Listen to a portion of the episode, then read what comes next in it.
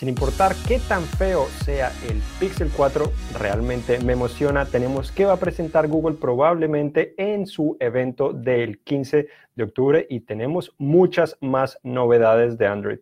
Hola, soy Juan Garzón, bienvenidos a actualización Android número 137, hoy 10 de octubre. Estamos aquí en vivo en directo, como es de costumbre, en Facebook Live y los que nos escuchan después estamos a través de tipo podcast, a través de diferentes plataformas como Google Play, al igual que Google Podcast, iTunes y otros servicios similares. Entonces, hoy les voy a contar por qué me emociona el Pixel 4 a pesar de todas las eh, probablemente frustraciones que podemos tener. Ya Google nos mostró un poco el diseño, se ha filtrado múltiples veces, nos ha revelado diferentes novedades del dispositivo, pero a pesar de ser probablemente uno de los teléfonos más feos, como fue el Pixel 3 XL especialmente, son los teléfonos que más me emociona este año por algunas simples razones. Entonces comenzamos eh, contándoles por qué me emociona tanto. Obviamente es principalmente la cámara. La cámara sin duda que de este teléfono ha sido la más confiable. He utilizado...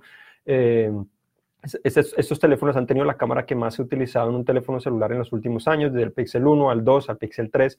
Siempre he intentado utilizarla, intento siempre tenerlo conmigo en el bolsillo, principalmente para la cámara, no necesariamente la experiencia o la interfaz pura de Android que puede ser buena o todas las demás novedades que tiene, pero sin duda que la cámara es lo más importante que tiene ese dispositivo, ya que sin duda eh, para mí considero que es la mejor, al menos en cuanto a confiabilidad. Con el Pixel 4 se espera que ahora integre al menos dos cámaras traseras, lo cual podría ofrecer más versatilidad. En muchas ocasiones yo me veo con la necesidad de tener que cambiar de dispositivo para simplemente tomar la foto, a pesar de que confío más en el Pixel para tener esa versatilidad. Me gusta cambiar con el Note 10 o los S10 por esa tercera cámara gran angular que sin duda es una de las mejores, ofrece una experiencia más inmersiva, más atractiva y puedo cambiar otros teléfonos para tener eh, un zoom óptico muy bueno, permitir tomar la foto más cerca a pesar de estar a la misma distancia, con gran detalle. Me gusta eh, pues los muchos teléfonos ya ofrecen zoom óptico 2X, pero sobre todo el Huawei P30 Pro que ofrece el, el, 5X es el más sobresaliente y es el que me gustaría llevar más parte. Sinceramente ese teléfono no llevo tanto conmigo porque es para esos eh, escenarios específicos y si lo llevara conmigo tendría que llevar básicamente tres teléfonos a todas partes, entonces no es lo más cómodo del mundo. Entonces el Pixel 4 me emociona sobre todo por la cámara, esperaría al menos que la cámara principal sea mejor que la de los Pixel 3, que es lo normal porque es una generación nueva y con esa segunda cámara pues seguramente tendremos más versatilidad y seguramente algunas otras novedades. Otras cosas para emocionarse de pronto es que sí va a tener la versión más reciente de, Android, eh, como es de costumbre, y además de esto esperaría que tuviera el launcher que coloca Google en ese dispositivo, tuviera algunas otras novedades que lo hace más eh, único, de cierta manera más novedoso, o al menos nos muestra un poco el futuro de lo que podríamos ver en la próxima generación de teléfonos Android, probablemente de 2020 o de pronto hasta más allá. Eh, de cierta manera filtrado, revelado diferentes eh, novedades que se puede controlar a través de gestos sin necesidad de tocarlo. No considero que eso sea lo más novedoso, al menos en este momento puede ser que Google me convenza y me muestre una utilidad eh, factible realmente para sacarle provecho a eso. Por ahora no lo puedo ver porque lo que experimenté con el, el GG8 puede ser que tecnología sea mejorada o no, pero igual no me he visto en la necesidad de tener que simplemente controlar el dispositivo eh, a distancia, a menos de que esté haciendo una presentación, lo cual no hago con gran frecuencia y menos utilizando mi teléfono. Entonces, no creo que sea novedoso. Eh, la nueva, el nuevo diseño de Google Assistant que se ve al menos cómo se anima, eh, como la animación que muestra, el diseño que muestra las tarjetas, que obtienen más información, me parece también ser más atractivo, similar a lo que nos presentaron en Google I.O. hace unos meses. me parece positivo, creo que necesita una actualización, tiene el mejor diseño y es positivo. Y además de esto, bueno, se espera que Google también Google Assistant hará a través de Se, eh, se, extienda un poco más para ofrecer otras novedades, seguramente, especialmente o comenzando en esos dispositivos como es de costumbre, se estrenan en los Pixel y después comienza a llegar a los otros dispositivos Android, no necesariamente a todos, pero algunos. Entonces, precisamente por eso es realmente emocionante, eh, porque también nos puede mostrar un poco el futuro de lo que es Android. El resto son especificaciones, novedades, eh, cosas que no necesariamente todos vamos a utilizar, pero que sin duda nos ayudan a también tener una buena experiencia en el mejor de los casos. El problema con los Pixel que yo he tenido es que a través del tiempo se han vuelto eh, más lentos de lo que yo esperaría. Sin embargo, a veces lo reseteo y vuelvo a ofrecer una experiencia eh, buena, pero sin embargo me parece que se alentan más que muchos otros teléfonos. Pero sin duda, entonces las cámaras y poder probar eh, nuevas funciones que llegarán a otros dispositivos de Android son las principales novedades o cosas que más me, me emocionan de, de ese dispositivo. Son los más emocionantes precisamente por por esas razones.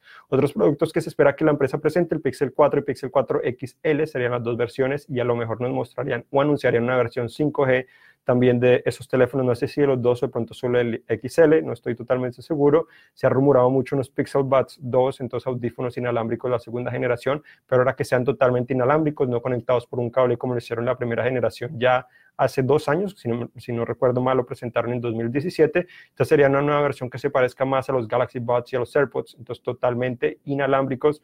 Además de eso, se, se ha filtrado una Pixel Go, que es una computadora portátil o laptop que tendría una pantalla 4K, sería la sucesora de, de la que yo utilizo eh, diariamente acá en el trabajo, que es la Pixelbook. Me gusta porque es liviana, porque es simple, eh, tiene lo que necesita, buena duración de batería, puerto USB tipo C. Eh, por esas características es que la utilizo más que todo. También otra novedad sería Google Home Mini 2, una bocina, la segunda generación de la bocina compacta, pero no sabemos qué novedades, o no se ha rumorado mucho qué novedades, seguramente mejor calidad de sonido, y también un sistema de, de Wi-Fi o de routers que incluiría a Google Assistant de alguna manera, no sabemos exactamente para qué, pero suena muy, muy interesante. Otras novedades eh, que, que, también han sucedido esta semana relacionadas a Android, pues OnePlus presentó los OnePlus 7T Pro, lo cual hace un poco más confuso la estrategia de la empresa porque no...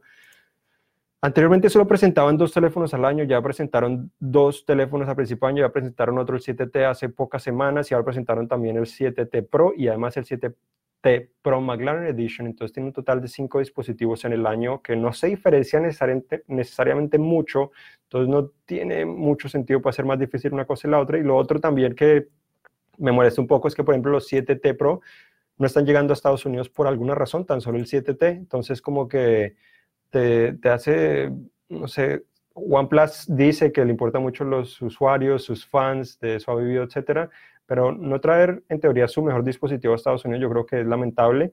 Eh, te ponen solo a escoger entre el 7 Pro y el 7T. Yo preferiría el 7 Pro eh, por múltiples razones, el diseño, eh, la duración de la batería, esas son las principales cosas que más me, me, atraen de, de, ese comparado al 7, al, 7T. Y bueno, y el, y el 7T Pro pues trae básicamente el mismo diseño, tan solo actualización de procesador, eh, el Snapdragon 855 Plus, que no trae una gran novedad, principalmente 15% mejor desempeño gráfico, lo cual es bastante específico. Tiene 256 GB de almacenamiento en vez de 128 en la versión inicial.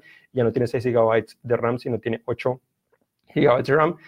Eh, y la versión McLaren Edition es la que tiene 12 GB RAM. La batería se incrementó un poco de 4.000 a 4.085 mAh, lo cual no es mucho, pero eh, seguramente puede mejorar un poquito la duración de la batería, lo cual es positivo y el precio se incrementó. El precio inicial del 7T Pro es 749 euros, porque no va a llegar a Estados Unidos, cerca de 825 dólares entonces, sin duda que ya está entrando a territorio de Samsung, LG y otras empresas. Está Apple prácticamente. Y el McLaren Edition 859, que es cerca de 950 dólares. Entonces, eh, está entrando en ese territorio. Ya está, me parece que está perdiendo un poco su esencia. Antes, sin duda, que competía mejor en cuanto a lo que ofrecía y en cuanto a, mm, bueno, a todo lo que ofrecía, a precio, eh, todas las cosas que tenía me parece que eran mucho más atractivas. Entonces, eh, es un poco lamentable, pero bueno, vamos a ver qué sucede con eso, vamos a ver qué pasa el próximo año. Otra novedad es que se rumora eh, que de pronto podría llegar un Galaxy Note 10 más barato, mucho más barato. Eh, sin embargo, esto significaría también una reducción de especificaciones, como vimos en 2014 con el Galaxy Note 3 Neo, o Neo, como se llamaba. Entonces, podría llegar una versión Galaxy Note 10 Neo o Galaxy Note 10 Lite, que mantendría lápiz óptico, pero tendría eh, un procesador inferior, RAM inferior, eh, la pantalla pues no sería curva seguramente, o eso esperaría yo, eh, la batería seguramente sería un poco más compacta o de menor capacidad, pero con eso podría reducir el precio. No sabemos exactamente cuándo podría costar, pero yo adivinando si el otro cuesta 950, 999, 900 dólares aproximadamente, yo creo que podría costar 700 dólares como para que valga la pena, eh, o un poco menos, eh, pero bueno, es, el problema de esto es que también estaría llegando principalmente a Europa.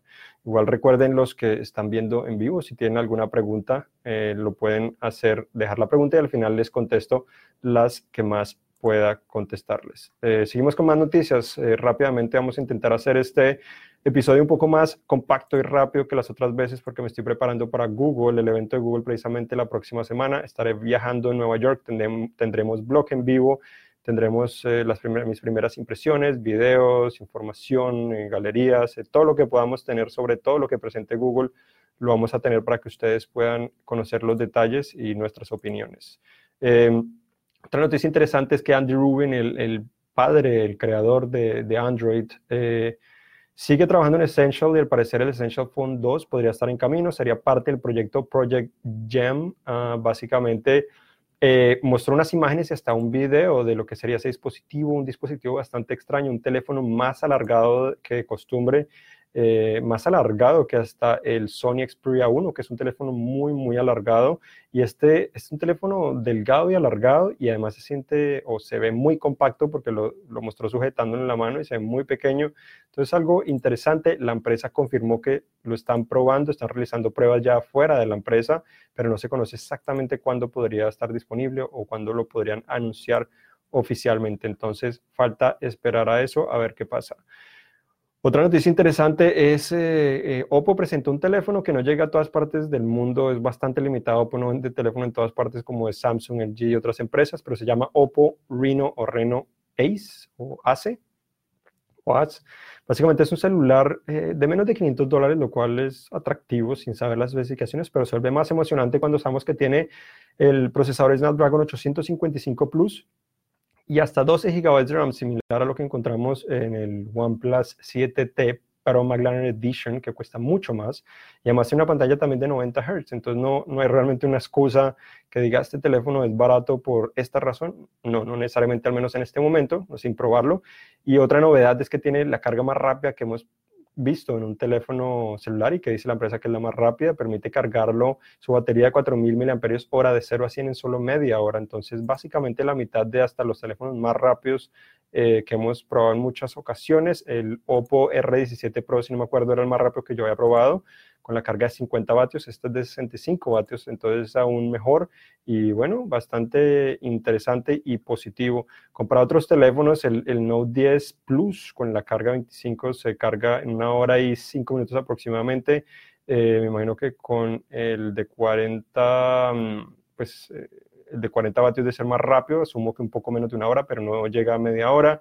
Huawei P30 Pro llega una hora y siete minutos, el OnePlus 7 Pro se demora una hora, entonces está cerca, esos teléfonos están muy cercas, pero el Oppo sin duda que es el, líder, en, pues en este sentido, sin duda que, que les muestra una gran ventaja. Y también Android 10 ya comenzó a llegar a otros dispositivos. Nokia comenzó, o los celulares Nokia se comenzaron a actualizar principalmente, o el primero con el Nokia 8.1, Samsung anunció que el programa beta eh, de Android 10, One UI 2.0, está pronto por llegar a Estados Unidos, Alemania al parecer y también Corea del Sur, que el Corea del Sur parece que se atrasó, no sabemos si a nivel mundial o solo Corea del Sur, pero anunció que sería para los Galaxy S10, en Estados Unidos sería versión desbloqueada, Sprint y T-Mobile, y se podrán suscribir a través del banner que aparecería, como es de costumbre, en la parte superior, seguramente, de la aplicación Samsung Members, que es la que te permite registrarte para poder recibir la actualización, actualizar